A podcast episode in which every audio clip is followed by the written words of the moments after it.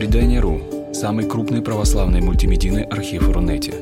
Лекции, выступления, фильмы, аудиокниги и книги для чтения на электронных устройствах в свободном доступе для всех. Заходите. Предание.ру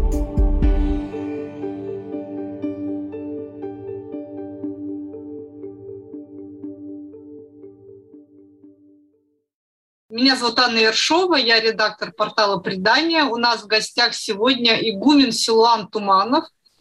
Здравствуйте. Здравствуйте. Мы продолжаем нашу серию встреч «Читаем летом», что мы уже только не перечитали в этой серии, даже читали молитвослов и псалты по-русски с тем же автором, отцом Силуаном. Также у нас была художественная литература, проза, нонфикшн – публицистикой. Вот сейчас у нас тоже очень такой интересный жанр. Отец Сулан, наверное, поподробнее о нем расскажет. Но я хочу сказать только, что мы презентуем сразу же то ли две, то ли три, то ли даже четыре книги, потому что у нас две книги в одной, одна отдельно, но зато в аудиоформате и в э, виде буковок. Вот я, значит, даю слово отцу Силуану, и мы, попрошу его в первую очередь рассказать о том, что это за книжки, как они были придуманы, изданы, и, может быть, даже нам их покажут. Отец Силан, пожалуйста. Спасибо за такое ободряющее, ободряющее вступление. Я могу их показать сразу. Пожалуйста, вот они, эти замечательные книжки – вот синяя ракушка, и она состоит из двух частей, синяя ракушка и акустика, поэтому их две под одной обложкой. Поэтому следующая книжка уже называется «Третья книга». Вот, это замечательный проект. Он э, писался довольно долго, довольно давно, и очень долго я вообще сомневался, стоит ли вообще этим всем заниматься это все писать, потому что ну как это так, смешочки все эти, насмешечки в христианстве, это все недопустимо, это все страшно и ужасно. Вот, а, а тем более в Евангелии от Луки в 6 главе 25 стихе сказано «Горе вам, смеющиеся ныне, ибо восплачете и возрыдаете». Вот. Но после этого можно просто прекращать эфир и плакать. Вот.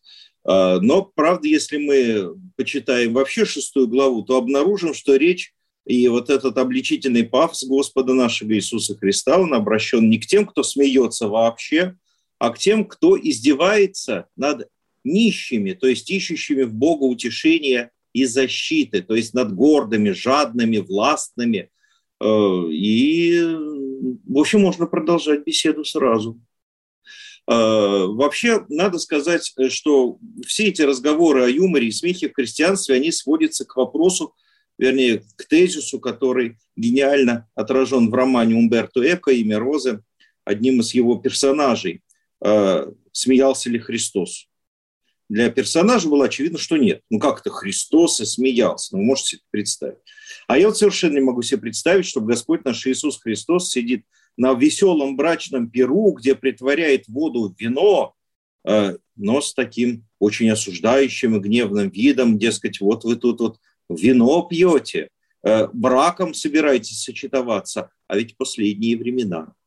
Вот, боюсь, что все-таки Господь с ними и шутил, и смеялся. Э, и, естественно, будучи совершенным человеком, э, Господь обладал совершенным чувством юмора и подчеркивал при этом недопустимость ханжества, лицемерия, ложного благочестия фарисейского, когда люди из вполне греховных побуждений стараются казаться перед другими особо праведными и благочестивыми. Вот. Ну, в Библии, в принципе, негативно говорится о смехе и юморе неуместном или циничном. Вот кто-то над родителями смеется, там, или когда шутка является следствием какого-то легкомыслия, легкомысленного отношения к жизни. Ну вот можно вспомнить, например, э, пример из книги «Притч», э, как притворяющийся помешанным бросает огонь, стрелы и смерть, так человек, который коварно вредит другу своему и потом говорит «я только пошутил». Ну, очень жизненные, знаете, и сегодня очень жизненные строки. Очень многие люди говорят, что ты обижаешься? Я же просто пошутил. А при этом человек сломал другому жизнь или минимум испортил настроение надолго. Поэтому, э, как мы видим, для Библии очень важно, когда человек смеется и при каких обстоятельствах. А есть в Библии даже и сатира. Например, пророк Илья просто откровенно издевается над пророками Ваала, и высмеивает и их, и их божество. Э, в посланиях апостола Павла тоже довольно много с иронией, подчас довольно острой иронии, неожиданных и гротескных сравнений. Так что, еще раз подчеркну, с точки зрения Библии и здравого смысла, э, важен повод и обстоятельства смеха, а, там, а не наличие его или присутствие. Конечно, Христос смеялся, но он, несомненно, смеялся, будучи ребенком, например. И э, мы знаем из обвинений его врагов, что он не уклонялся от присутствия на пирах и обедах людей самого разного достатка, где, естественно, было смех и юмор. Э, мне говорят, а вот в Евангелии не написано мало примеров юмора Христова. Ну, понимаете, у евангелистов вообще другая была задача. Они не писали биографию Иисуса Христа, как сейчас ее пишут в жизни, в серии «Жизнь замечательных людей», вот, а пытались показать его мессией, пророком, царем, э, врачом и так далее. Но эти и э, немал, немногие примеры, собственно, юмора, они, несомненно, встречаются в Писании, они отличаются особым целомудрием. Юмор Господа, божественный юмор, он очень целомудренный, он стремится не осудить, не обесценить чью-то жизнь или судьбу, а возвать к совести человека, призвать к спасению человека, добиться, достучаться до глубины души человека. Ну и очень известна, например, вполне юмористическая фраза про сучок в глазу ближнего и бревно в своем собственном. Это, извините, это юмористическая гипербола, и ничто иное. Она невозможна в устах никогда не улыбающегося человека. Вот. А еще один яркий пример э, Христового юмора находится в 10 главе Евангелия от Иоанна он обращается, Господь, к возмущенным иудеям после слов того, что он и отец – это одно, иудеи его собираются убить. Вот. А, и Христ, Иисус отвечал им, «Много добрых дел показал я вам от отца моего, за которые из них хотите побить меня камнями». Вы знаете, это звучит смешно даже сегодня, но это печальный смех, несомненно. Это не гоготание, это не гротеск какой-то, это, это печальный юмор, но это юмор. И говоря о том, что Христос в Евангелии предлагает новые формы традиционной притчи, Машал, э, ну, очень известный проповедник, протерей Александр Мень, замечает, в этих притчах никогда не бывает морали, вывода. Почему? А потому что Господь в притче просто показывает ситуацию, а человек должен внутренне почувствовать эту ситуацию и найти свой собственный ответ, свой выбор. Ему вторит Э, да, отец Александр Шмеман ему вторит, он говорит, если будьте как дети написано, то нельзя без смеха. Но, конечно, смех, как и все, он пал и может быть демоническим. Вот отметьте, это очень важный момент, что смех, как часть жизни человека, он пал вместе с самим человеком и вполне может вставать, когда человек обращается к Богу, то есть вполне он может преображаться. По отношению к идолам, однако, пишет отец Шмебен дальше, смех спасителен и нужен больше, чем что-либо другое. Неоднократно святейший патриарх Кирилл, рассуждая в русле этой же традиции, тоже говорил, что без юмора жизнь становится опасной. Большинство плохих людей лишены чувства юмора. Юмор помогает понизить градус человеческого конфликта, формирует оптимистический взгляд на окружающий мир. Там большая цитата, я не буду все цитировать, но это важно отметить, правда? То есть задача и цель христианского юмора не в насмешке над людьми, а в привлечении внимания людей к искажению евангельского учения, к искажению отношений с Богом и людьми. То есть в поисках собственного ответа на сложный вопрос церковной жизни. Поэтому здесь преследуется всегда во всех юмористических рассказах э, задачи гомилетические, пасторские. И вот наблюдая за сегодняшней э, юмористической, так скажем, грубо очень литературой, православной, христианской, это, конечно же, творение архимандрита Савы Мажука, это творение протрея Михаила Ардова, э, известные уж всем разошедшиеся на цитаты о мелочах всякой жизни. Вот, э, это сочинение священника Сергия Круглова, великолепное совершенно, ну, и многое другое, ну вот, да, и мои тоже книги. Ну, вот, естественно, что задача это пасторская, в первую очередь. То есть это форма проповеди. А для кого она важна, эта форма проповеди? В прошлый раз мы говорили, что не существует лекарств одинаковых для всех. То есть для кого-то они годятся, для кого-то нет. Вот точно так же и здесь. Кто-то живет с иным настроением жизни, им не нужен этот юмор, не нужны эти шутки, не нужен этот смех.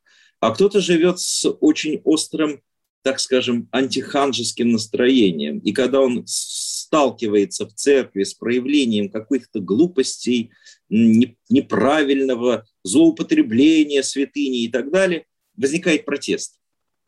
Вот у меня в результате такого протеста появился целый ряд довольно эм, жестких рассказов, Э, в которых некоторые могут, конечно, усмотреть даже там глумление над таинствами и так далее. Но, разумеется, ничего этого нет. Если и есть здесь разговор о каком-то глумлении, то исключительно над злоупотреблением этой, этих таинств, святыни и так далее. Вот, поэтому я думаю, что да, я думаю, что все это имеет место быть, и почему бы и нет. Вот. У православного юмора есть очень интересные исторические предшественники. Так вот, известна пародия на лицемерное благочестие византийского писателя XIX века Федора Продрома. «Схеды о мыши». Это очень интересное произведение. Э, э, да, мышь выбирается из своей норы, чтобы насладиться объедками и, в общем, отсеет. Ну, сначала она подбегает, потом, боясь, отбегает в сторону, потом снова подбегает. И, наконец, уж решившись что-то съесть, она что-то там грызет, наслаждаясь. И тут появляется кошка и спрашивает ее, что ты здесь делаешь? Вот. «Э, уж не хочешь ли ты э, съесть тут что-то? На что мышь говорит, нет-нет, ну что ты, что ты, я вообще постница. И начинает обильно цитировать Писание, кстати. Ну, одно рассказывает со, со смешными именами, рассказывает о себе, о своих родителях, и говорит, что я вообще-то мышиный игумен. Вот. И вообще веду жизнь крайне благочестивую и замечательную. Ну, правда, кошка, опять же, на основании цитаты Священного Писания показывает, насколько мышь лицемерна и далека от праведности, и ее съедает, простите. То есть, да. вот. Но видите, это очень интересный пример XII века. Совершенно э, современное, четкое и при этом э, пасторское понимание юмора и смеха. То есть, еще раз подчеркну, в чем разница? Это не просто насмешка. То есть это вообще не насмешка в привычном смысле слова. Это не издевательство над человеком, над его недостатками, над его качествами. Это стремление достичь до сердца, стремление достичь глубины души человека с целью обратить человека к покаянию. И, собственно, в этом смысле все эти смешные рассказы, по крупному счету, еще раз подчеркну, это форма пасторской работы, форма благовестия. Вот так. Э, интересно, все-таки вот я так описала в анонсе этой лекции, да, создание этой книги. Действительно ли так было? Вот чисто технически, как они создавались? Вот сейчас, пока вы говорили, я показала обложки. В принципе, могу сейчас еще тоже показать, вот что Э, есть синяя ракушка, которая в себя включает э, две части синяя ракушка и акустика. И у нас есть книга, которая просто вот называется «Третья книга», которая к тому же еще у нас озвучена. Так, сейчас я Да, и очень хорошо озвучена. Да, и выложен на сайте предания. Угу. Вот Это опять ракушка показалась. Вот, вот он. Вот, да. Вот, и такой вопрос, все-таки действительно так было, как я описала это в анонсе, то есть чтобы просто от полноты своего юмора, остроумия стали публиковать вот такие короткие заметочки в Фейсбуке, а потом пришла в голову собрать их в книги. Вот мне очень ну, да, всегда интересно, да. да, техника создания, да. вот именно эта мысль, как она к вам пришла, вот как вот они появлялись, эти заметочки, как они потом отбирались в книгу. Знаете, как правило, э, как правило, они появлялись в результате возмущения чем-то. То есть я сталкиваюсь с, какой-нибудь, ну, с каким-то явлением, которое мне представляется совершенно неуместным и ненормальным в православной традиции. Ну, например, я э, вдруг вижу э, видео с некоторых храмов, где празднуют Пасху, особенно весело. То есть там Батюшка бегает по храму, перебир... подпрыгивает, перебирает в воздухе ножками, кричит, размахивает как-то особенно вот так вот, как-то вот как прощой кадилом. Ну вот, и, и я вот на все на это смотрю, смотрю и думаю, господи, бедные вы, бедные вы люди, вы, вы даже не можете просто расслабиться на богослужении, просто от души крикнуть Христос воскресе. То есть требуется вам каких-то особенных жестов радости, которых не хватает вам при жизни. Потом смотрю на другое видео, где там э, монахини с балкона во время пасхального канона выдувают мыльные пузыри на молящихся, осыпают их лепестками роз, Потом там смотрю другие видео, где там бросаются пасхальными яйцами в народ, кому-то полбу оно попало, там кто-то упустил, оно разбилось, упало на пол, еще что-то. Вот на все на это насмотревшись, я э, написал несколько довольно язвительных рассказов. Вот. А так в целом это какие-то, ну да, вот такие, знаете, маленькие занозы такие появляются – и мне неприятно, мне больно, что это есть в моей церкви, что это есть в жизни православных христиан. И вот чтобы это хоть как-то немножко смягчить, я начинаю писать какие-то рассказы. Они все появляются абсолютно непроизвольно. У меня нет такого, чтобы дай-ка я сяду и напишу рассказ. Нет, а, оно приходит образы, имена, слова, ситуации. И единственное, что надо, конечно, не торопиться и сразу все не выбрасывать в народ, а спокойно э, прочитать 28 раз, поправить, чтобы все приняло какой-то приличный вид. Ну, вот, естественно, я это ничего публиковать не собирался. Для зачем и для чего я... Но когда их уже набралось, этих рассказов, какое-то критическое количество, э, мне уже мои знакомые и близкие начали прямо говорить, что пора. Я говорю, а кому это надо? И зачем это все надо? И не, будет ли из этого какой беды? Но вроде вот уже разошлись две книги этих, по сути, три. Ну, вот. Плюс еще сейчас, э, я так понимаю, успехом пользуется аудиоверсия третьей книги, отлично начитанная, профессиональным актером, замечательно. Ну, вот. ну и вроде бы народ пока с пониманием к этому относится. Я тут понимаю, что очень многих людей похожий опыт жизни и тоже стремление встречать шероховатости и недостатки нашей духовной, церковной, вообще жизни, личной жизни, э, встречать их с юмором. Вот, поэтому думаю, что это нормально. Вот. Появлялись рассказы сам, в самые разные поводы. Ну, надо вообще сказать, что в этих э, сборниках не только один юмор. Там есть довольно трагические и серьезные рассказы. Например, самый первый рассказ Э, в «Синей ракушке», давший название самой книги, он, он, совсем, не, он совсем не веселый. Это не смех. Но вот, это довольно трагическая вещь. Вот. То же самое можно сказать и о рассказах, входящих в третью книгу. Это и «Помощник», и «Побег», конечно, и первая часть «Наследия». Это такие размышления о нашей жизни вообще о месте нашей жизни в общей истории христианства, в общей истории спасения человечества. А между ними есть довольно ну, смешные вещи. Особое место в этих обоих книгах занимают беседы. Это некое такое собирать, некий собирательный образ монаха, мудрого монаха, больше напоминающего и Иоанна Лествичника, и Паисия Святогорца одновременно. И вот они, э, он беседует с другими людьми, но в основном со своим послушником Потапием, который все время задает им какие-то идиотские вопросы или рвется попасть в какие-то идиотские ситуации, ну вот, в которых мы легко узнаем ну, все то, чем мы живем сами и с чем сталкиваемся повседневно сами тоже. Ну, ну, я считаю, это тоже довольно важная часть. Вот. Но большая часть, наверное, да, это юмор.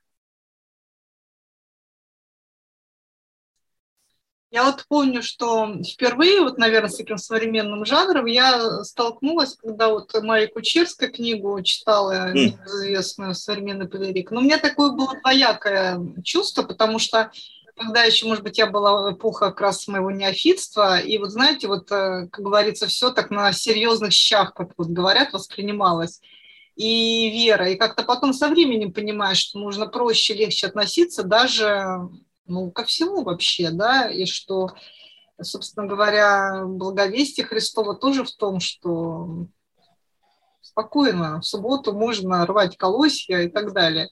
Да. И за это божество не накажет тебя грозой, огнем и так далее, и не лишит вечного спасения, даже, может быть, наоборот. Да, ну вот э, та книга у меня немножко, знаете, меня как-то вот э, покоробило, какие-то вещи покоробили, что вот как вот можно над этим смеяться, подшучивать. Там какой-то был такой миротворящий, сейчас точно не помню, я не перечитывала никогда, миротворящий какой-то вот окончание было, которое связывало все каким-то таким сферическим куполом, что вот все мы члены одной церкви. Э, так вот на грани. И вот э, хочется спросить, вот, а где действительно грань, вот где, знаете, вот есть разные такие понятия, там, ерничество, стёб, ехидство, остроумие, да, вот как, как ее почувствовать, как вот за эту грань не перейти, вот как вот праведный такой какой-то вот э, сатиру, да, высмеивание пороков, э, не перевести в такой достаточно обидный стёб, вот как удержаться сбалансировать тут? Вы знаете, вы замечательно совершенно подняли вопрос, потому что э, ответить э, на него, не говоря об общем состоянии духовном человека, невозможно. То есть если человек э, живет, старается жить жизнью духовной, а в чем она заключается, эта духовная жизнь? То есть он старается соотносить все свои слова, мысли, дела и поступки с Евангелием, со словами Христовыми. И с, с опытом церкви, несомненно, с опытом, с учением отцов церкви и так далее. То есть когда человек живет так, то он старается не осуждать. Ну, по крайней мере, старается. А, соответственно, и его юмор, его насмешки, они будут мягкими, то есть они будут не ранить человека, по крайней мере, не стремиться к тому, чтобы его ранить, а стремиться его, ну так, перевоспитать, повернуть немножко в другую сторону, чтобы человек уже сам находил разумный выход из ситуации. А, вот здесь он, вот этот водораздел, вот здесь вот эта граница, о которой вы говорите. То есть если у человека есть какая-то культура духовной жизни, культура храмовой жизни, то она подсказывает границы допустимого. Нельзя смеяться над физическими недостатками человека. Нельзя смеяться над, э, ну, скажем, его не, не, э, ну, други, другими недостатками, да, которые от него не зависят в какой-то мере. Вот. Вообще лучше избегать насмешки над прямым действием человека, а показать ему эту же ситуацию, но с другими персонажами. И он, глядя на себя как бы в зеркало со стороны, если он достаточно умен, сделает вывод и начнет работать уже над собой. Если нет этого понимания, если, то помните, как кто-то из очень известных людей сказал, что правду надо подавать как пальто в гардеробной, а, аккуратно и вежливо, а не бросать в лицо как грязную тряпку. Вот. То есть здесь э, должно быть определенного э, определенного рода вежливость должна быть, должно быть воспитание какое-то внутреннее человеческое, определенное чувство такта. Вот это все, несомненно, и помогает найти границу и христианского юмора в том числе. Злой юмор, он обозляет человека. Он может быть блистательным сколько угодно, я не буду называть имен, но мы современники и даже э, со, согорожане одного из э, довольно э, сатирически настроенных э, людей России, ну, вот, регулярно появляющегося в новостной строке и так далее. Очень остроумный человек, очень негативно относящийся к церкви, к христианству. Вот. Э, но его сатира, его юмор, он, он не воспитывает он ранит. Ну или ну, как-то отталкивает. Вот у христианина такого юмора быть не должно. И, но это не значит, что его такого юмора нет. Оно все есть, к сожалению. Именно потому, что человек, э, как бы он ни старался справиться с пороками, с грехами, с проблемами своими, самостоятельно у него никогда это не получится. Иначе не нужно было бы воплощение Христа. Не нужна была бы вся церковь, не нужна была бы вся здоровая православная аскетика, о которой пишет апостол. Поэтому э, ответ вот такой очень протяженный, очень, очень непростой. Э, он зависит и от э, личного воспитания и такта самого человека, и от меры его духовного роста. Не осудить, не насмеяться в насмешке, так скажем, чтобы насмешка была праведной, чтобы она не, не сверху вниз сходила к человеку, не с высоты великого положения. Но, у нас, к сожалению, очень часто такое бывает. И шуточки, которые могут поддеть очень сильно человека. Да, такой юмор совершенно неуместен в Писании, неуместен в церкви, и мы его не находим в Писании, не находим у Христа. Но юмор, тем не менее, это часть нашей жизни. И преображенный юмор – это следствие э, труда человека по преображению себя. Вот, поэтому какие-то смешные рассказы, которые позволяют человеку увидеть проблему вокруг себя, они очень необходимы, просто необходимы. Именно потому, что я сказал, если прямо человеку сказать в лицо, ну ты вот ведешь себя так-то и так-то, человек замкнется и скажет, что ты меня учишь, ты сам-то кто? А если человеку рассказать притчу, как Христос рассказывал окружающим его людям притчи, то в таком случае мы уже совершенно другую, другую цель преследуем, ну, другой результат.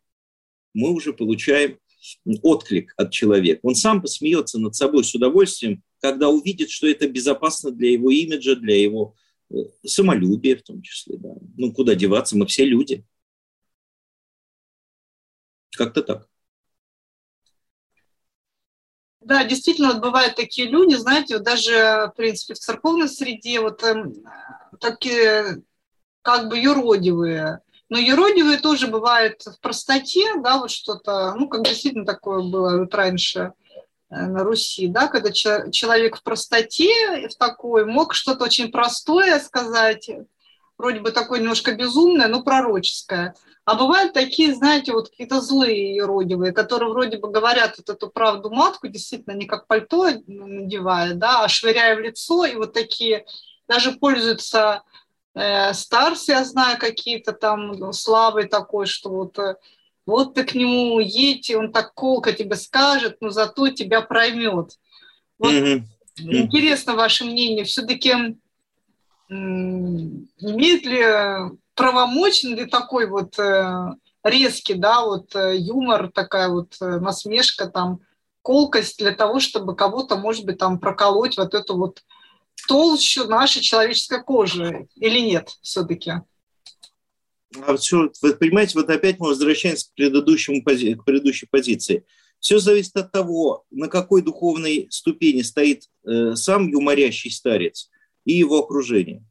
Если он не различает это, если он это не чувствует, то он просто ранит окружающих его людей без нужды и не достигает своей цели. Если это люди одного круга, привыкшие к соленым и грубоватым шуточкам, и на их языке старец пытается достучаться до совести кого-то, ну, возможно, да, мы знаем примеры, там, архимандрит Павел Груздев был довольно такой жесткий на язык человек. По-моему, отец э, Алипий, если не ошибаюсь, наместник Псково-Печерского монастыря, тоже был довольно э, жесткий на слово человек. Но они все преследовали свои пасторские задачи. Их задача была не оскорбить человека, а достучаться до него. Вот, поэтому э, тут нет одного, как, а единого какого-то, вы знаете, меры, такого, единого критерия. Э, в устах одних людей, обращенных других, эти слова могут звучать возмутительно и недопустимо никак. А в другой ситуации это может быть вполне разумно и даже вполне естественно. Вот читаем мы, например, произведения средневековых отцов церкви. Вот это классические примеры псогоса, так называемого, да, ну вот. Так э, там такие, извините, сравнения мы можем увидеть, и такие там высказывания, что мало не покажется. Ну вот. Ну, в свое время они воспринимались, видимо, адекватно. Сегодня их невозможно цитировать. Это просто прямо сразу можно в суд вести за оскорбление личности. Вот. Разные эпохи, разные культурные, разная среда, разные вообще, ну как сказать, разные уровень общения. Обязательно надо различать дружеский, официальный и так далее. Вот. Проблема в том, что у нас очень многие люди, претендующие на роль духовных пастырей, они имеют э, своеобразный уровень личного воспитания, такта и общения. Как правило, это люди с, скажем так, выходцы из крестьянской среды, и они э, находят некое удовольствие в том, чтобы поддеть э, горожан или людей образованных, или еще как-то так. Вот. Если они руководствуются желанием поддеть, то ничего хорошего здесь нет. Но мы знаем, ну, но если это не значит, что человек, вышедший из крестьянской среды, не может ничего духовно полезного сказать другим. Может, еще как может. Но он найдет такие слова, которые ему внушит ему Дух Святой. Они могут быть при этом юродивыми. И поступки, и слова вполне, да. Но мы помним, что такое юродство. Это то же самое стремление достучаться до человека, донести до него важность заповеди, важность Бога общения, важность следования за Христом. Вот. Если такое юродство, оно прекрасно. Оно может быть болезненным весьма, но цель его, и она будет чувствоваться человеком, цель спасения души.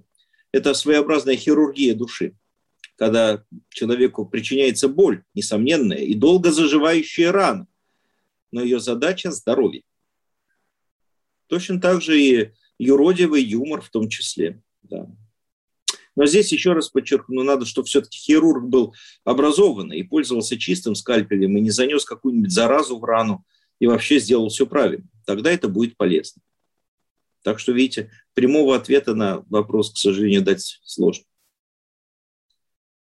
Вот тут э, у нас, можно сказать, есть соавтор этой встречи, выпускающий так. редактор блога идеи этой встречи, выпускающий редактор блога «Предание» Вадима Оленин.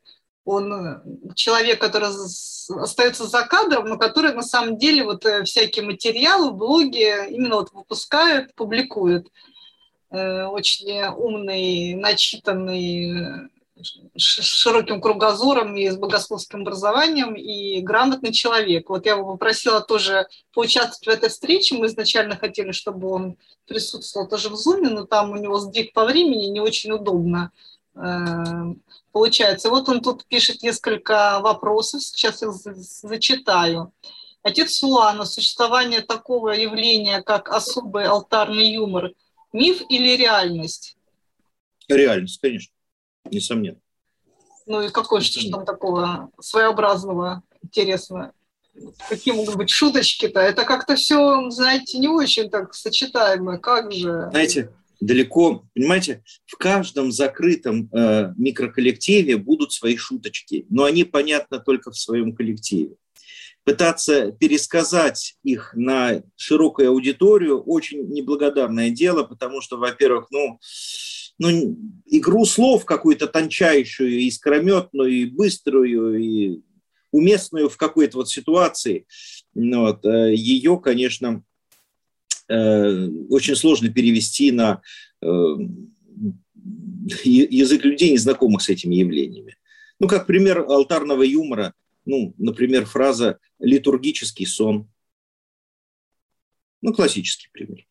Вот. Ну, их, их довольно много. Бывает юмор довольно жестокий, когда э, алтарники э, ну, подшучивают и довольно жестоко над э, своими собратьями по тем или иным причинам.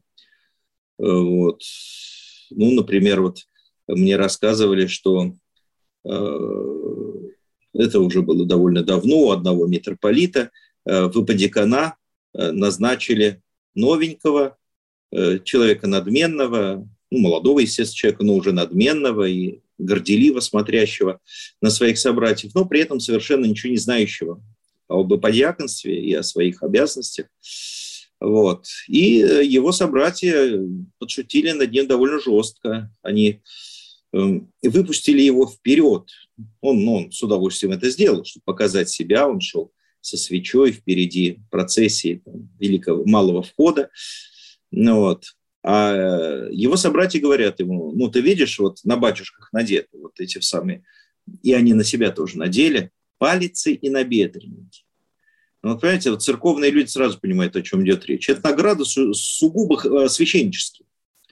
Вот. И подьякона их никогда ни при каких обстоятельствах не носит на себе. Только в руках куда-нибудь относит. Ну, вот, поэтому э, это невозможно было. То есть, если бы этот парень был, ну, хоть немножко понимал, что, что он, куда он попал, что, он, что ему надо делать, он бы сразу это понял. Но нет. А, и вот они надели на себя эти пальцы на бедренники, крест-накрест, как патронтаж. Так. И говорят, вот видишь, так положено, и у нас у всех такие, видишь, надеты. Поэтому давай, надевай. Ну, вот. но он идет первый. И вот он идет со всеми этими, со всем этим барахлом, вот. А они идут за ним. Они, естественно, быстренько себе все это поснимали. И вот он весь такой вот, как вот индюк такой выходит с этой свечой, весь с палицей, с набедренником.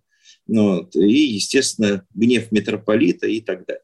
Ну, вот, его оттуда, да, по-моему, выгоняют. Вот. Поэтому вот такой бывает юмор, довольно жесткий. Но видите, другая, другая ситуация совершенно. Вот, ну, вот, а, а, есть ли тут тоже вот, э, все-таки, знаете, кажется, что прям переходящий в цинизм? Ага, возможно. В церкви довольно много юмора, граничащего с жестким цинизмом, с очень жестким и жестоким. И причина этого довольно проста. Э, люди постоянно видят несоответствие церковной жизни евангельским идеалам. И это побуждает к жесткому цинизму, несомненно. И вот задача христианина – обуздать этот цинизм и превратить его в мягкий юмор. Ну, вот, ну в мягкий не значит такой не воинственный. Юмор может быть довольно таким жестким. Мягкий юмор может быть жестким. Вот. Ну, как пример юмора, например, э, входит архиерей в храм, а иподиакон нерасторопный э, наступает ему на э, подол мантии, вот, тот дергается, видит, что там да, то, поворачивается, а иподиакон ему говорит, ой, владыка, простите, я вам на хвост наступил. Тот поворачивается, говорит, ты еще мои рога не видел. Ну, вот такие вот, знаете, вот такие зарисовки, да, то есть ну, кстати, это попытка э, свести на юмор конфликтную ситуацию. Кстати, довольно успешная попытка. То есть, видите, никто не пострадал в результате этого диалога. Архиерей сохранил лицо, а еподьякон получил урок, как надо делать, как не надо делать. То есть это в данном случае педагогический даже момент. Вот. Э, в ардовской книге там огромное количество таких вот бытовых и э, алтарных, в том числе, вполне шуток и самого разного уровня цинизма и сарказма. Вот. Но они такие есть. Они, в церкви и в алтаре самые разные люди, подчас довольно э, ехидные. Ну, это жизнь. Мне тут э, параллельно такая пришла мысль, воспоминание. Вот я работала в журнале епархиальном. Когда я только туда приходила, еще я там, по-моему, не работала, там был такой главный или там выпускающий редактор, э, он э, студент журфака в недавнем прошлом был, и вот он только пришел работать, там буквально два человека работало. И я потом там начала, и это было на таком большом энтузиазме и очень большой ответственности, да, до сих пор вот я вспоминаю, как страшно сон, вот эти сдачи бумажных номеров, в которых любая опечатка, да, это будет то же самое, как я вам на хвост наступил, потому что там у нас архиерейские богослужения, и всегда у нас каких-то вот прям в таких вот вещах, где нельзя делать опечатки, обязательно там начинают какие-то смешные опечатки. Ответственность большая, но я помню тоже, как мы вообще смеялись там. Просто вот у нас был вот этот юмор, э, похожий на то, как вы описали. И я потом даже удивлялась, почему мы все время так вот э, шутим. Ну, он, конечно, совершенно был, не был циничным, просто вот это было на таком подъеме легкости. И потом просто я поняла, что иначе невозможно. Можно очень да? Да, перегореть – это очень серьезная вещь, ответственная. Мы пишем о серьезных вещах, да. умных, там, заумных, в конце концов, да. И либо, и либо надо заходиться в истерике, рвать на себе волосы и одежду и кричать, ну как же так, как можно вот, вот так писать об этом, или пошутить просто и свести конфликт на нет, без всякого вреда для себя и для окружающих, и для авторов в том числе. Надо вообще отметить, что в редакции «Вода живой» отличное чувство юмора и замечательные люди работают. Да, я, кстати, с ностальгией вспоминаю наши планерки, когда они еще были офлайновые. И вот мы когда, и там обязательно был какой-нибудь анекдот э, церковной тематики, такой добрый юмор, вот э, забавно. Это было действительно очень хорошо и вдохновляюще. Вот, а у нас еще тут вопросы. Так, вот еще, например, да, продолжая тему алтарного юмора в алтаре, значит, э, Вадим тоже пишет, приходилось встречать сравнение с медицинским юмором. Чем ты ближе к боли, кстати, да, или святыне, тем ядренее бывает реакция. И вот Вадим спрашивает, такой юмор продуктивен? Конечно. Конечно, несомненно. И вот и это, понимаете, алгоритм, он очень простой. Мы смеемся, чтобы не воевать. Мы смеемся, чтобы не психовать, чтобы не раздражаться, не злиться, не грешить, в конце концов. Смех по... выпускает пар, который мог бы быть движущей силой для какого-то серьезного греховного действия. Ну, например, ненависти, злобы, ссоры, вражды и так далее. Все свести на смех, конфликтную ситуацию свести, свести к, смехот, к смехотворной, это очень важное качество, очень правильное качество. Не случайно вся Россия с таким восторгом, ну, вся Россия, большая ее часть, с восторгом смотрела интернов с Иваном Охлобыстиным в главной роли.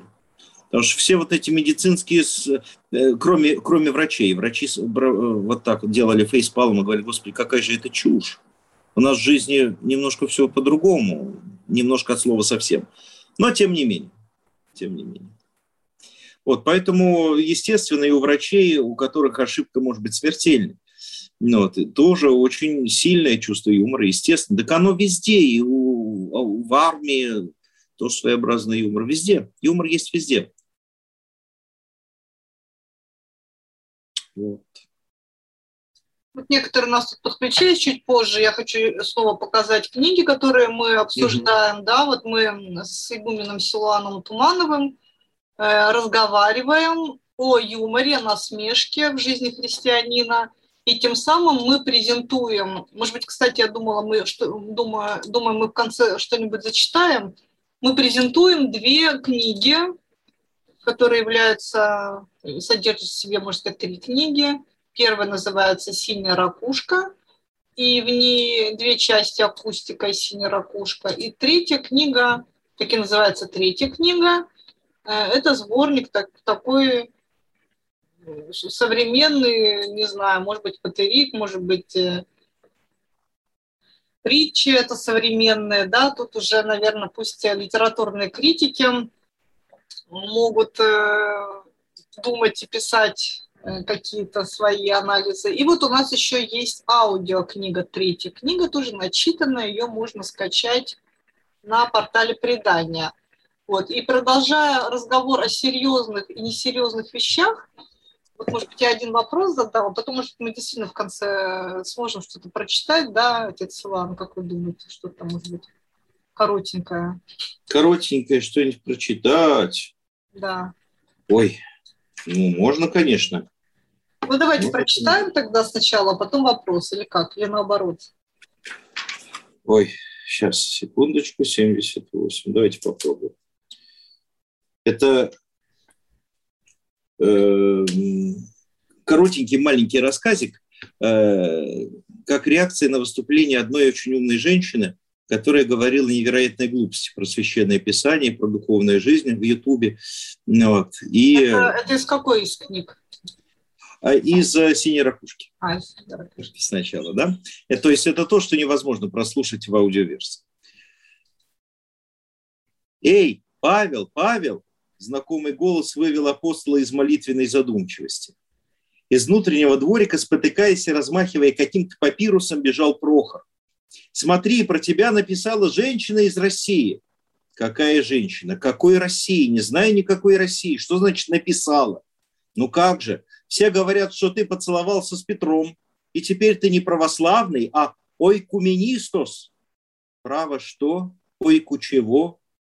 Но ты теперь отрекся от чистоты православия, и с тобой причащаться вместе нельзя. Почему? Ну какой ты непонятливый. Ведь женщина написала в папирусе, а ты с Петром целовался. Не, ну это же братское приветствие, о чем ты? Нет, женщина пишет, что это ты так Христа предал. И теперь ты никакой не апостол, а антихрист. Да Петр-то чем плох? А? Вот в этом вся твоя духовная беспечность. Христос как сказал? Пусть твоя правая рука не знает, что делает левая, так? Ну, наверное, я слышал подобное от апостолов. Это надо понимать как... Да эта женщина уже всем объяснила, как надо понимать. Вот посмотри на картинку вашего ойкуменистического лапзания. Иисусе, уже и картинку нарисовали. Да ты смотри, зачистил Прохор. Он тебе правую руку на левое плечо положил и ростом выше, и борода не кучерява, на голове кучеряшки слева направо, а не справа налево. И лысины нет, лысины, печати апостольства. Вот тут она все написала. Ну, повыше Петр ростом, что с того?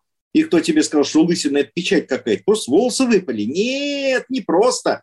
Это тайный коварный замысел купцов со второй Иерусалимской. У них план по завоеванию всего мира под пету Антихриста. Погоди, это ты про Маше, что ли? Да прекрати. Но чудаковатый старик, но порядочный верующий человек. Какие завоевания? И дети у него хорошие. Да ты совсем расслабился. Вот про таких и пишет эта мудрая женщина из России. Не отличаешь церкви Христовой от синагоги сатаны. Дела. Неси-ка, Прохор, папирус чистый и чернильницу. Принес? Пиши. Жены ваши в церквах да молчат, ибо не позволено им говорить, а быть в подчинении, как и закон говорит. Если же они хотят чему научиться, пусть спрашивают дома у мужей своих, ибо неприлично жене говорить в церкви. Первое послание Коринфянам, 14, 4, 35. Понятно, что здесь речь есть не о антифеминизме и не пороч, порочащее что-то женщин вообще. Эм, речь идет о том, что надо быть ответственным за свои слова, особенно если ты э, начинаешь говорить о священном писании и вообще о чем-то. Вот. Ну, э, рассказов на самом деле много, которые хотелось бы прочитать, но они довольно такие, может быть, длинные, потому что, я не знаю, мы много времени можем занять. Вот. Что тут у нас такого, чтобы... Пока есть. Еще можно, мне кажется, пока есть, один. Есть. Да, один можно точно прочитать. Ну, хорошо, давайте попробуем. Ну вот, например, про Павла мы сказали, давайте скажем про Петра. Искушение Петра. Литургия закончилась поздно вечером. И апостол Петр хотел уже было идти домой, как путь ему перегородила невысокая плотная старушка, причудливо замотанная во что-то черное. «Ой, батюшка, апостол, благослови!»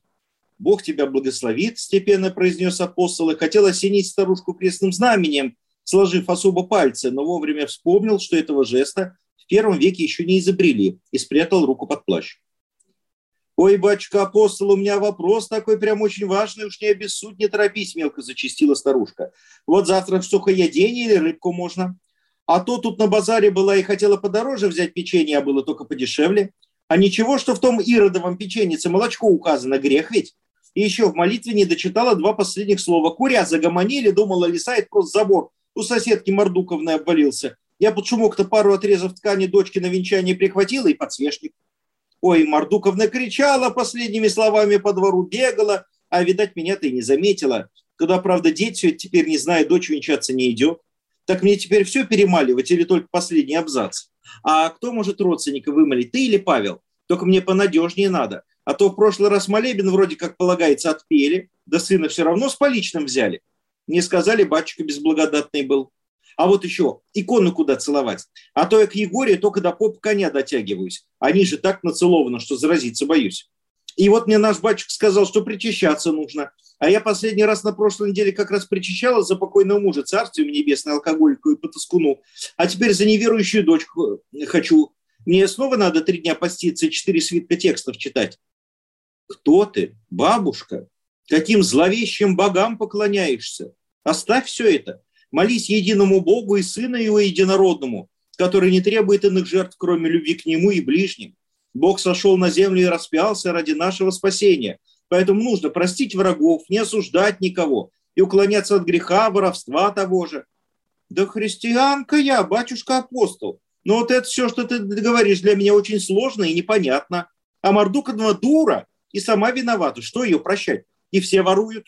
Ты мне вот лучше скажи, что сейчас грешнее есть? баранину или говядину? Да, конечно. Конечно, вот так вот слушаешь, что вроде с одной стороны все так утрировано, понимаешь, что вот эти вот мелкие вещи, да, они очень многих действительно занимают больше основных каких-то вещей. И, э, собственно говоря, это вот есть, да, суетная вера, да, и получается, что у нас уже не вера, а суеверие, то вот, что я не домолилась, и да. Ну да, то есть речь идет совершенно не о христианстве, ни о каком. Ну и вот, как, скажем, да, э, рассказ, который дал название второй книги вообще, «Акустика». Угу. В одном далеком храме произошла странная вещь. Как-то незаметно, видимо, от сырости. Совсем испортилась акустика. Нет, слышно местного священника, отца Агапия, и хор по-прежнему хорошо, но как-то не все и не так. Выходит, например, отец Агапий нам вон проповедовать и говорит, В пост важно приобретение опыта отказа от греха и излишеств, опыт разумной молитвы в храме. А постная пища должна лишь помогать этому. По возможности кошелька и здоровья можно придерживаться вот, вот этих правил, э, выработанных веками. Главное, чтобы вы Бога приняли в сердце свое, не злословили, не завидовали, не осуждали. Это и будет главным приготовлением к святому причастию. А люди слышат ля-ля-ля-ля-ля-ля-ля-ля-ля, постная пища. И после проповеди сразу подбегают к отцу своему духовному и выпытывают со всяким благострастием. А что и когда теперь надо есть? А маслице растительное точно можно? И даже в четверг, а в среду? А рыбу всю можно или сначала глазик и печень надо выковырить? Потому что блаженный Бармалеюшка сказал, что так посрамляется сила вражья. А не грех, если в печенице мальтодекстринопирофосфатный сульфит натрия или дегенерат калия положен. Это же масоны засунули тайком, чтобы русского человека развратить, правда? Нам рассказывали в паломничестве, в монастыре. Не томите, Бога ради, не скрывайте от нас отче, а то ведь навечно погибнем. А батюшка только руками разводит. Да ткель живы болящие этой ереси нахватались-то, бедняки. В Дугареть выйдет отец Агапий и проповедует со всяким усердием. Сегодня праздник вхождения Христа в Иерусалим для страданий и смерти ради нашего спасения. В знак пасхальной победы над смертью можно взять в руки веточки, вербочки. А люди слышат ля-ля-ля-ля-ля-ля-ля-ля-ля-ля-ля-ля, вербочки. И давай гурьбой камвону, сметая подсвечники на своем пути. Батюшечка, с праздником вербочек вас! А сейчас их светить уже можно? Какой к шесту псалме? А, да это мы потом, когда на пенсию выйдем, ходить будем. Скажи лучше, от чего эти веточки помогают? А как их сушить? Над газом можно или только в полнолуние на подоконнике четного дома с подсолнечной стороны? А акафист в это время можно космодемьяну читать какому-нибудь или просто мелом вокруг очертить? А их в суп крошить можно, чтобы муж не болел? А может, с маслицем соборным смешать? А, а то идти так жрать-то не будет, нехресть. А вот в монастыре сказали, что им только подушки надо набивать, чтобы плохой не снилось. Вы, например, Ничего личного, батюшка, простите, вы сами такую профессию черную выбрали. Батюшка опять рукавами рясы в стороны разводит. Да кто ж вас все с толку-то сбивает? Вы бы хоть книжку какую умную почитали, Евангелие, например. А народ слышит ля-ля-ля-ля-ля-ля-ля-ля-ля, книжка. И тут же, поправляя очки, на носу прихожанка интересуется. Это вот хорошо вы, батюшка, про книжки сказали, спасибо. Я их по вашему совету уже четыре купила и до дыр зачитала. Чудеса предпоследнего времени, Тысяча и один ответ старца в с картинками, как правило, дожидаться Антихриста и пердуха или посмертные сказания блаженная траковица Альмагель. Такая благодать не пересказать. Что значит нет, советовали, а мне эти понравились, имею право.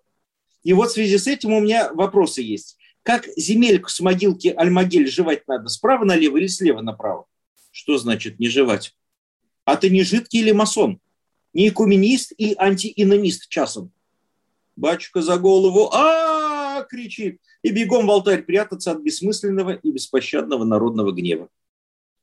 После водосвятия говорит отец Агапий, сегодня богоявление, праздник света, просвещающего весь мир. На Руси сложилась традиция с благоговением в проруби купаться, но главное не это. Надо прийти в храм, помолиться, причаститься и помните, грехи смываются покаянием, в том числе сокрушением на исповеди, а не пьяным купанием. А люди слышат ля-ля-ля-ля-ля-ля-ля-ля, надо купаться. И решительно так выпытывают. А где тут у вас купель будет на крещение? И когда правильнее купаться, 18 или 19 или в полночь? А крещенская вода сильнее богоявленской? Правду говори, не обманывай. Как водоема рядом нет? Как не будет купели? А как же мне грехи смыть? Какая исповедь? Какое причастие? И что тут за новшество придумали? Не в чем мне тут перед вами каяться, я на исповедь не кажу и причащаться не буду. Это вы все попы придумали, чтобы деньги из нас вытряхивать. Я купаюсь на крещении, этого мне достаточно. Бог у меня в душе. А в другой раз отец Агапий говорит, возлюбите ближнего и оставьте его в покое. Не в человек для субботы, а суббота для человека. Не препятствуйте приходящим к Богу. И пробивается сквозь толпу дородный такой дяденька и заявляет, вот ты правильный поп – а то везде только все запрещают. А что значит, с бегемотом в храм нельзя, а я хочу? Это ж Вася, он с детства у меня ручной умнее всех вас. Суббота для пятницы или как там у вас? Еще сюда вам войти запретите, изверги. Да и вообще, это почему это у вас нельзя храм голым и на белой рояле с шампанским. Э, несите, у меня с собой нет, а у вас денег куча. Вы же рабы Божьи, а я современная, развитая, гармоничная личность. Не раб я никакой. Вот и прислуживайте мне. А ну-ка, живо слетали в трактир, холопы духовные. Я молиться пришел, на колени все. Что значит потише и проявите уважение? Это в театре или администрации нужно приличие и уважение, а в храме не надо. Зачем? Вы же должны все капризы мне простить, иначе какие вы христиане? Э, а сторож тут причем? Не трогайте меня, злые вы какие. Не настоящие, к баптистам пойду или подвентистам какого дня. Там любовь. А батюшка Агапий все равно всех любил, за всех молился. Не надеялся со всеми вместе в царствие попасть. И чтобы не потерять по дороге никого. Люди ж не виноваты. Это все акустика. Ну, вот так. Да уж, смех и слезы, как говорится. Я вот как раз слушала про Мальта Декстрим и думала, что сегодня пятница 13 опять же. Да-да-да. А завтра суббота 14 то есть, Пост. да, и все-таки вот хотелось бы тут, это все понятно, да, нам всем а все-таки вот интересно, как вот к посту относиться? Да? А теперь все-таки скажите, все-таки, да, в первые три да, да, да, да, да. это все было хорошо. Баранина или говядина есть? Вот э, у меня в холодильнике осталась баранина. Ну ладно, это шутка, на самом деле. Нет, ну действительно, вот эм, как относиться, мне кажется, правильно к посту? Вот тоже так же просто с легкостью, да, вот э, мне кажется, такой вот ответ для всего. Страшный ответ, потому что сейчас сразу скажут, а монах, игумен – говорит, что к посту относиться легко, а надо к посту относиться тяжело. Он щеки-то какие наел монах-то. Это ну, потому да, что к посту там, легко относится. Да, и каются, вот. плакать о грехах, да. а тут смеются. Да. Но из истории мы знаем, что все еретики имели вид худощавый и всячески и крайне аскетичный. Сохранилось словесное описание Ария. А вот, он был высокий, с развивающимися белыми седыми волосами, очень худощавый, весь такой горящий духом, духовник всех знатных женщин Александрии, но кончилось все, как вы помните, несколько нехорошо.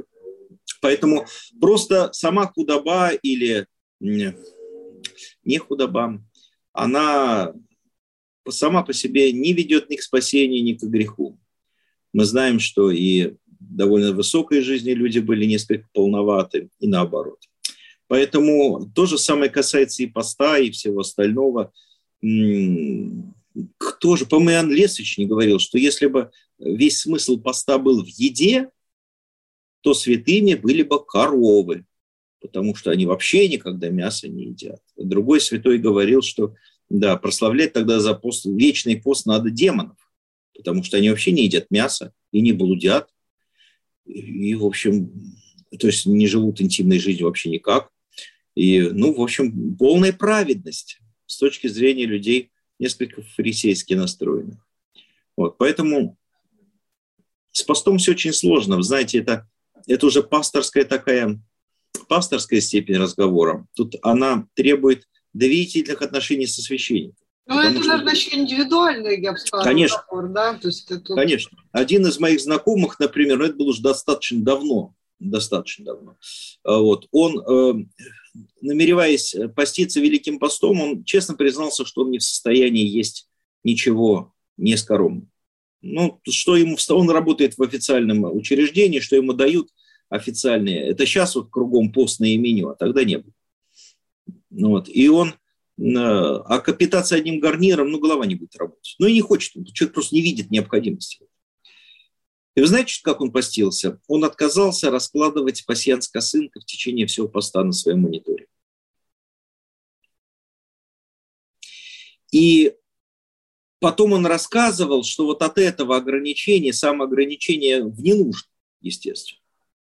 Он чувствовал такую радость, что всю пасхальную службу он стоял светящийся, горящий и, в общем, но, правда, история, э, мне кажется, что он так, он так больше и уже и от, отвык от этих всех пассианцев и прочего. Вот. Но это, это пример э, поста, который преображает душу. То есть того поста, который должен быть у каждого из нас. То есть каждое хождение в храм, каждый пост, каждое причащение, каждое соприкосновение со святыней, каждая исповедь, они должны немножечко нас менять. Нельзя такого допускать, чтобы мы пришли к исповеди и ушли одинаковыми людьми. Это вот к вопросу об алтарном юморе. Да, я вот вижу алтарник. Говорит, батюшка, я сейчас побегу исповедоваться. Я говорю, ну ты куда сейчас вот важная часть службы. Я сейчас быстро прибегу, мне недолго. Ну ладно, хорошо. Прибегает такой же совершенно человек. Не в осуждение, просто как факт. Вот он какой рассеянный был, такой рассеянный прибежал. Болтливый был, уже с коллегами там что-то обсуждает, чуть ли не хихикая, да. Приходится делать внушение и призывать к порядку. Спрашивается, что ты там исповедовал? Для чего? Что изменилось у тебя в результате? Непонятно. Вот, поэтому такие вот дела и с постом, и со всем остальным. Э, надо намер... на... настраиваться на то, чтобы каждое, каждое соприкосновение святыни э, вело к изменению жизни. Вот тогда это будет все спасительно, несомненно. А какую еду вы едите в это время? Ну, надо стараться, естественно, есть ту еду, которую рекомендует церковь. Правда, надо помнить, что тот устав, который нам предлагается, он написан для средневековых палестинских монахов. Тут есть нюанс. А, устава о посте для мирян зафиксированного нет. И это прекрасно. Это прекрасно, потому что у нас нет жесткого канона в таком случае. И миряне могут позволить себе ту меру поста, которую они считают возможной.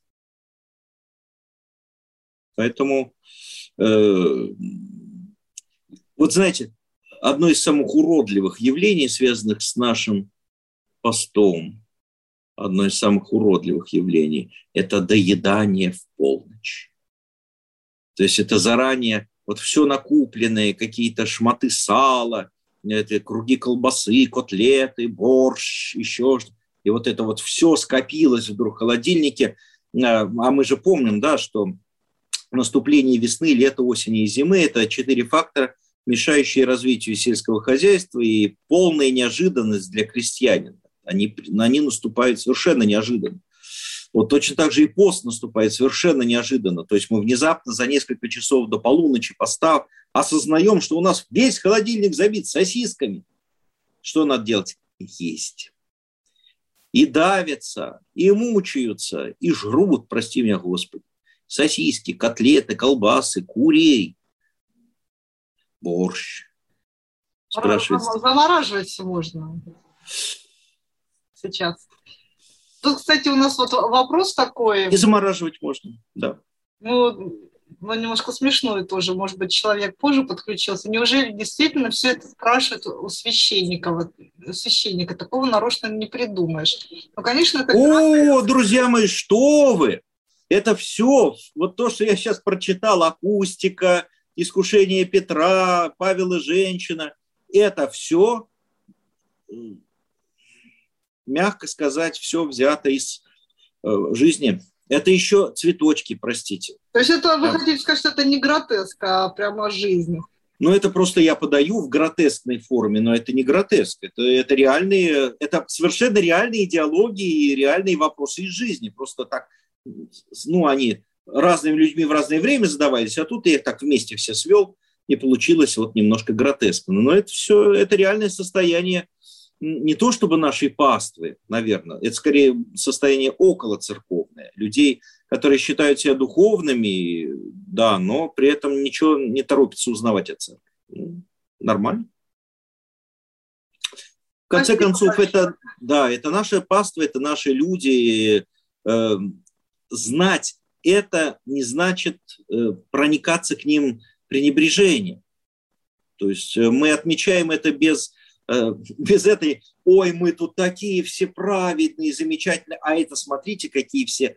Ой, Господи, да что о них говорить? Вот этого надо избегать, несомненно.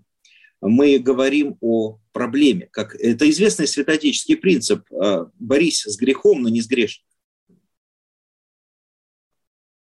Да, замечательно. Спасибо большое за встречу. Вот у нас подходит она к концу. Э, спасибо за вот эти рассказики. Спасибо за приглашение. Да, повторю, что мы говорим о книгах игумена Силуана Туманова, которая называется «Синяя книга» и третья книга. Ой, «Синяя, Синяя ракушка» и третья, третья книга. да. Проект «Читаем летом». И, может быть, какое-то напутственное слово, отец Силуан, в конце вы нам всем скажете. Ой, не бойтесь юмора, друзья. Бойтесь греха. Вот. А юмор и грех, как мы сегодня обсуждали и отметили, вещи разные. Вот согрешить можно совершенно серьезным выражением лица. И, как говорил известный персонаж известного рассказа, запомните, все глупости на земле делаются с серьезным выражением лица. Поэтому, э, может быть, не все глупости, но в любом случае бояться юмора не стоит, бояться смеха не стоит. Надо лишь бояться оскорбить человека, бояться его так или иначе ранить. И таким образом мы переходим от разговора о, юморе к самому главному. Насколько мы христиане, насколько мы стремимся ими быть, насколько мы вообще значение придаем духовной жизни. И вот сейчас в преддверии Успенского поста, я думаю, как раз очень важно не с лицемерно грустными лицами ходить и говорить исключительно на церковной фене. «Ой, спасишь Господи», «Ой, даже во славу ж Божию» и все такое – а стремиться не ранить, стремиться с любовью относиться друг к другу, потому что именно поэтому и узнают э, и люди, и ангелы, ученики мы Христовы или нет. Спасибо, не могу держать улыбки, когда вы говорите. Поэтому тоже хочется... Спасибо за улыбку. Да, пожелать всем улыбайтесь чаще, пусть будет пост радостный и не пост уже радостным. Всегда радуйтесь, непрестанно молитесь, за все благодарите. Аминь и Богу слава. Спасибо большое, всего доброго. Читайте книги, слушайте.